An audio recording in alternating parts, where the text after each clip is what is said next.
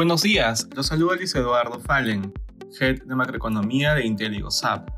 El día de hoy, lunes 19 de diciembre, los mercados internacionales presentan resultados positivos tras las caídas de la semana anterior. De manera particular, en Estados Unidos los futuros avanzan durante la jornada.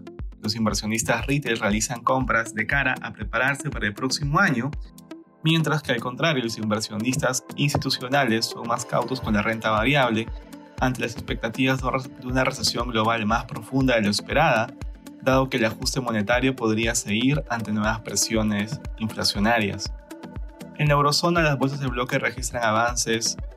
Se ha conocido que la confianza de los empresarios alemanes ha mejorado en diciembre por tercer mes consecutivo, según refleja el índice elaborado por el Instituto de Investigación Económica de Múnich, también conocido como el índice IFO se ha situado en los 88.6 puntos desde los 86.4 del mes pasado, alcanzando así su valor más alto desde el mes de agosto.